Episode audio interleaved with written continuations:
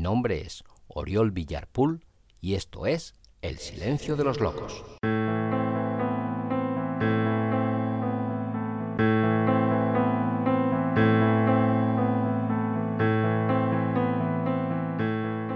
Hola, hola, hola.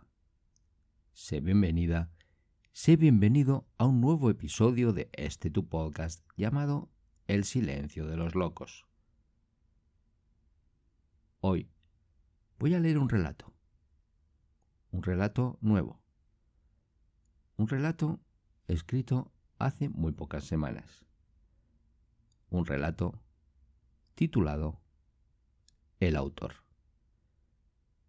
En este relato, el autor va a enfrentarse, como todo escritor, a las dudas, a los miedos, al pánico y al terror del folio en blanco. Veremos cómo se enfrenta a esos miedos. Veremos cómo resuelve sus dudas.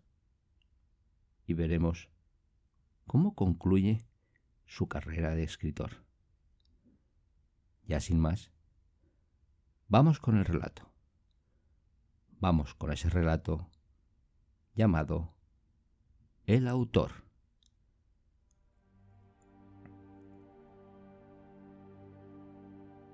El autor es un escritor que no escribe. Es alguien que hace ya demasiado que no encuentra las ideas ni la motivación para construir un relato dotado de una mínima coherencia. El autor siempre se ha soñado como un gran escritor, pero del mismo modo encuentra alguna razón por la que posponer su carrera, un motivo con el que ocupar su tiempo y desperdiciar su vida.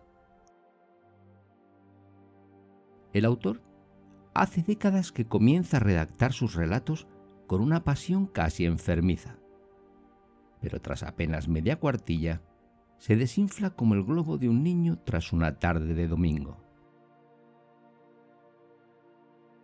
El autor está atento a cualquier convocatoria que le devuelva el impulso, una con la que encontrar las fuerzas, las ideas y la disciplina necesarias para completar un texto. Para lograr, de una vez por todas, el empujón que le coloque al pie de las escaleras del éxito. Pero el autor tiene un problema añadido. Sueña con que además de encontrar las escaleras, éstas sean mecánicas y sean ellas quienes le impulsen hacia la cima, hacia el lugar en donde habitan los elegidos.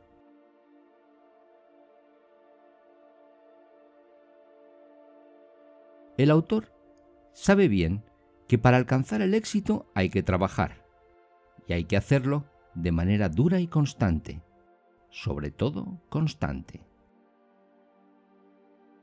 Y es precisamente esto, la constancia, la virtud de la que el autor carece y ha carecido siempre duda que, a estas alturas de su vida desperdiciada y de su carrera imaginaria, ya consiga alcanzarla. Pero el autor vive como un autor. Sueña con ser uno de ellos, uno de los que encuentran las historias allá en donde fijan su mirada, y que con el esfuerzo de una hormiga obrera sacan adelante sus libros. Al autor le desconciertan los escaparates de las librerías en donde ve aparecer uno tras otro los nuevos trabajos de los escritores a los que admira, mientras él se inventa las excusas a medida, excusas que justifican su desgana y su estancamiento perpetuo. El autor se dice a sí mismo que quizá el microrrelato sea lo suyo. Afirma a quien le quiere escuchar que tiene ideas a centenares, aunque oculta que carecen de desarrollo y de enjundia casi en su totalidad. Él encuentra motivos para escribir en todo o en casi todo lo que circunda su vida. Pero más allá de la media cuartilla, toda historia, por apasionante que pueda parecerle, deja de tener fuerza, pierde el vigor, la energía y la razón de existir. El drama potencial quizá ya no lo sea tanto, y la trama pierde interés. Al menos, así lo hace para el autor. El autor imagina grandes dramas románticos, misteriosos enredos policiales, relatos cargados de denuncia social, tragedias de una soledad extrema, de un dolor imposible de soportar. Pero al final siempre se quedan ahí, en proyectos apenas pergeñados que acaban durmiendo en sus carpetas de cartón. Porque el autor, eso sí, es un auténtico clásico. O al menos eso es lo que él anhela ser. Adopta una actitud melodramática ante el papel en blanco y escribe con la vieja pluma que adquirió a un chamarilero en la vieja tienda en el casco viejo de una vetusta ciudad de provincias.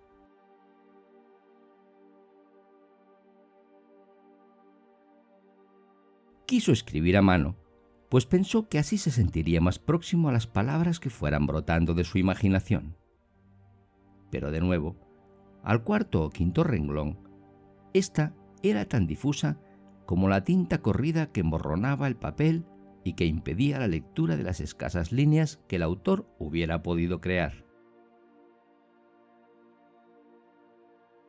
Como tantas mañanas que apenas el autor es capaz ya de recordar, el sol alcanza su escritorio llamándole a la tarea. Hoy no duda y salta de la cama con una energía que incluso a él le sorprende. Anoche descubrió un concurso literario convocado por una pequeña editorial. Buscan nuevos autores a los que promocionar y sus seleccionados verán publicados sus textos en un volumen recopilatorio. El autor sabe que esta es la señal que ha estado esperando durante tantas jornadas de sequía y soledad. Apenas bebe dos sorbos de un café de ayer y toma posiciones frente a su mesa de trabajo. Coloca y recoloca sus folios de color crema. Sopesa su número y su ubicación exacta, simétrica y centrada sobre el tablero.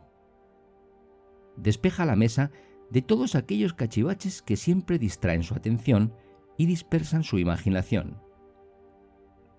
Comprueba la carga de su pluma hace los estiramientos que le ayuden a afrontar una sesión de escritura que promete ser larga y promete ser productiva. Tose y carraspea. Termina su taza de café que ya ha perdido el calor. Mira el reloj. Apenas son las 8 de la mañana. El autor calcula que si todo va bien, para el mediodía ya tendrá las 1500 palabras con las que pretende derrotar a todos sus competidores inspira profundamente y después expulsa de sus pulmones, lenta pero conscientemente, hasta la última brizna de aire que alberga en su interior. Observa el vacío situado frente a él, quita el capuchón de su pluma y comienza la aventura. Son las once de la mañana. El autor está sentado mirando la lámpara suspendida del techo. Es una bombilla acogida por una amarillenta pantalla de papel, barata y sin gracia, que colocó de manera provisional a la espera de alguna definitiva, y que todavía continúa allí acumulando el polvo de casi tres décadas. Piensa el autor en las ocasiones en las que ha tratado de concursar con su talento literario. Trata de recordar las ideas que barajó en aquellas circunstancias y apenas es capaz de encontrar el interés en ninguna de ellas. Los temas obligatorios propuestos por los convocantes, las frases iniciales, los personajes impuestos, las situaciones sugeridas, todos aquellos condicionantes siempre habían acabado por hacer desistir al autor de sus intenciones. Si pudiera escribir lo que yo quisiera, eso, eso sería otra cosa. Solía repetirse el autor ante el vacío estancamiento en el que siempre acababa sumergido. Pero cuando no era una cosa, era la otra, y el Día Internacional de los Opanda, o Napoleón en su noche de soledad en la Gran Pirámide, o el confinamiento mundial, eran temas que no podía desarrollar y que siempre quedaban en nada. Trató después el autor de concursar en aquellas convocatorias en las que se sugería una frase obligatoria que debía ser incluida en el texto. Y tomó el último tren sin mirar atrás. Eran las gafas con las que leyó sus cartas por última vez. En la nevera del difunto tan solo había una botella de champán francés. El joven que la observaba humedeció sus labios y sonrió. Estas habían sido algunas de esas propuestas. En un principio, el autor se había sentido motivado, incluso inspirado, al encontrar en ellas el material dramático suficiente para tejer un relato con la fuerza de un texto vencedor. Esto huele a ganador, se decía a sí mismo el autor cuando encontraba un certamen que le empujaba a escribir. Pero, tras cumplimentar hasta el último y mínimo detalle de su ritual supersticioso para comenzar, el autor, con la caligrafía sorprendentemente hermosa, para alguien a quien la disciplina y el esfuerzo parecían haberle abandonado desde la infancia, copiaba con parsimonia la frase en cuestión. Después, el silencio.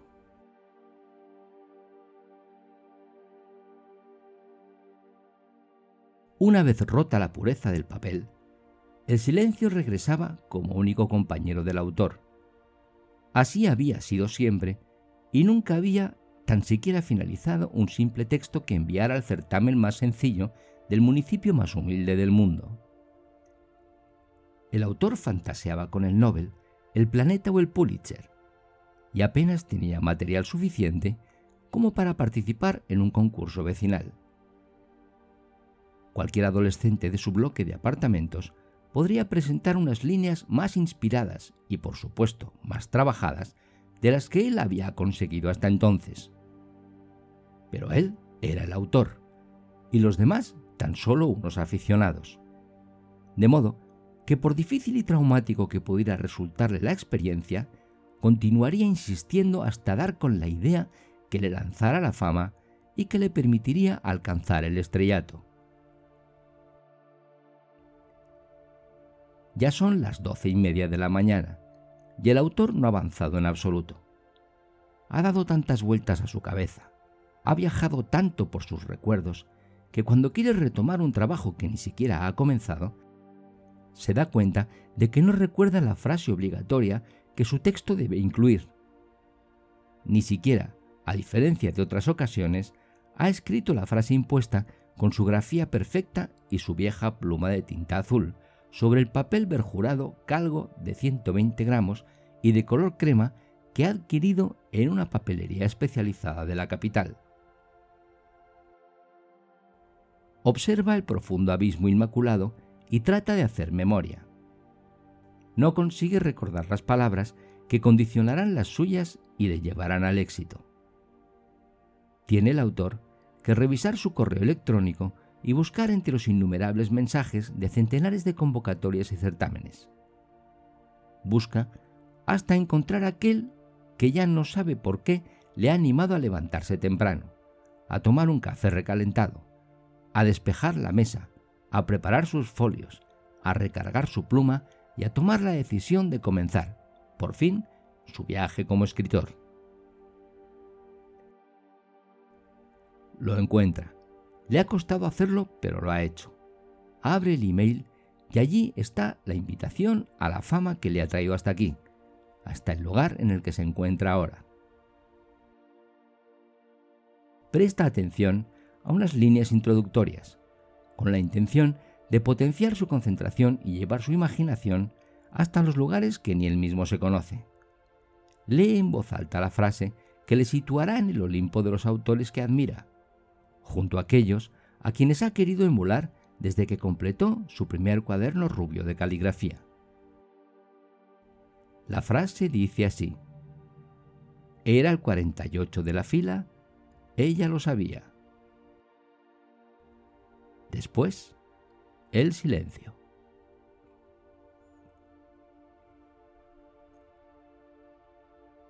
Queridas, queridos, Así termina la lectura del texto llamado El autor, escrito por mí hace bien poco para una convocatoria, para la convocatoria de un concurso. Este texto surge de las reflexiones frente al papel en blanco antes de enfrentarme a qué debía escribir para un concurso que me convocaba con esa frase en cuestión. De manera que espero que el relato te haya gustado, igual que me gustó a mí escribirlo. Y deseándos la mayor felicidad del mundo, os emplazo hasta un nuevo episodio de este vuestro podcast llamado El silencio de los locos. Mi nombre es Oriol Villarpool y nos escuchamos muy pronto. Muchas gracias.